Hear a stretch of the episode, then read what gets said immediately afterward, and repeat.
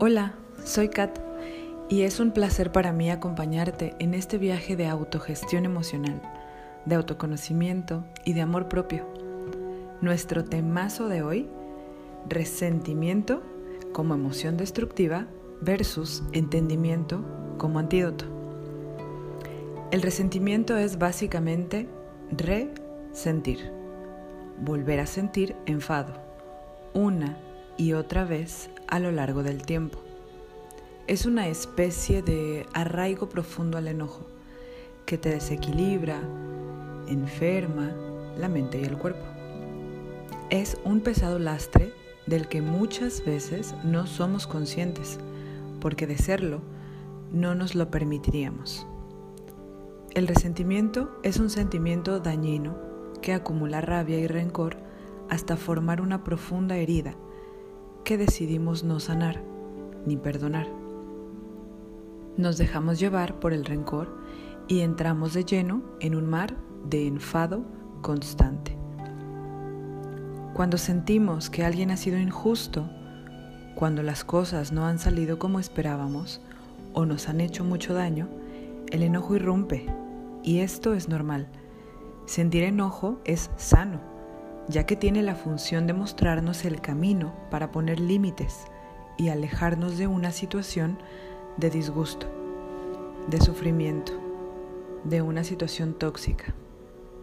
Sin embargo, cuando permitimos que este enojo crezca, se transforma en rabia, misma que al seguir alimentando con el recuerdo constante se convierte en resentimiento, detona en venganza y en violencia contra alguien o algo. ¿Y sabes qué es lo más peligroso? Que cualquiera puede volverse el foco de una persona resentida. El victimismo y la baja autoestima son formas de alimentar el resentimiento. Ojo, no se trata de culpas, se trata de responsabilizarse por sanar las propias heridas algunas más, otras menos profundas, pero todas vienen cargadas de aprendizajes para la vida, de enseñanza y de sabiduría que después podemos compartir con otros en sus procesos. En la mayoría de los casos, una persona con resentimiento distorsiona la realidad para encontrar esa justificación a su sensación de rencor y deseo de venganza. Imagínate que vive en una perpetua esfera de desconfianza y una actitud hostil generalizada que le impiden relacionarse con los demás desde el amor y ser feliz. ¿Qué te parece? Pesado, ¿verdad? Y bien, el antídoto que propongo para este sentimiento destructivo es el entendimiento. Sí, el entendimiento como un sinónimo de perdón. ¿Y por qué no simplemente perdón? Ahí te va por qué. Desde mi humilde visión, cuando experimentamos situaciones de injusticia, de daño, de sufrimiento, sí, ocasionado por otra persona, perdonar es una maravillosa idea. Es un gran paso. Sin embargo, mi propuesta es ir más allá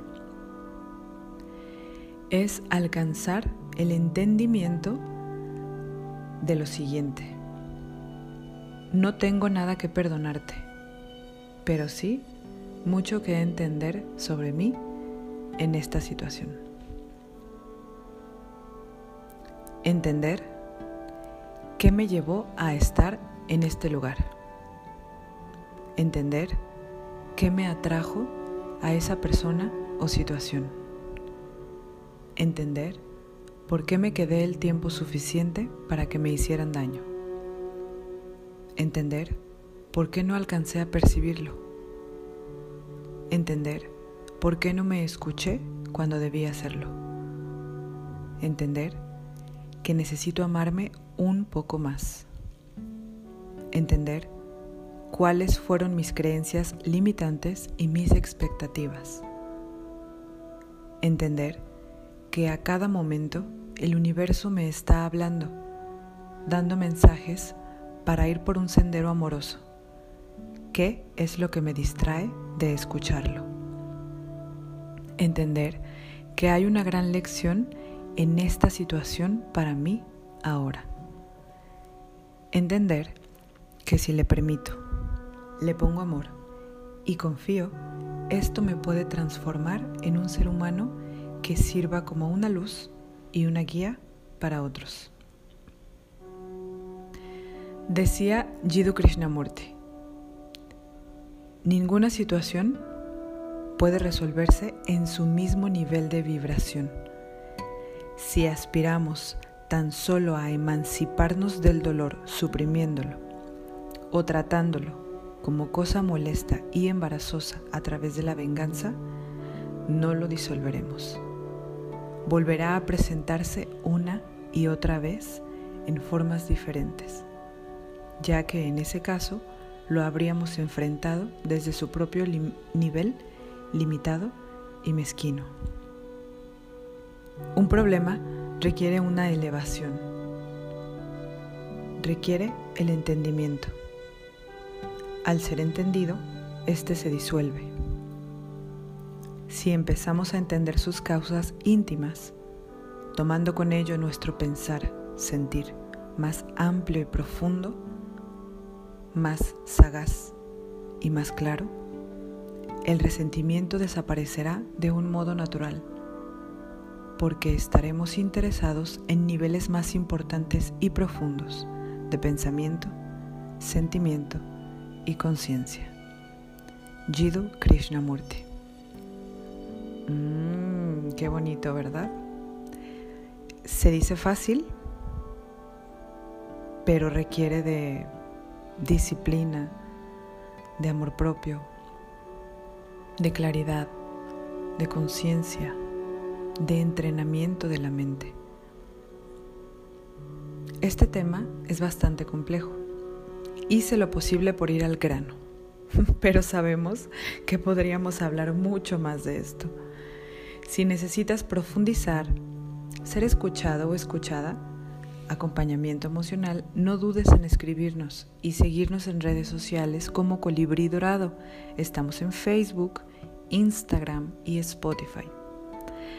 Cada vez hay más personas valientes que se han sumado a esta propuesta de acompañamiento emocional y estamos apoyándoles en su proceso. Si lo necesitas, haz contacto. Lo peor que te puede pasar es que te encuentres y comiences un camino de luz. Te envío un abrazo grande y amoroso. Namaste.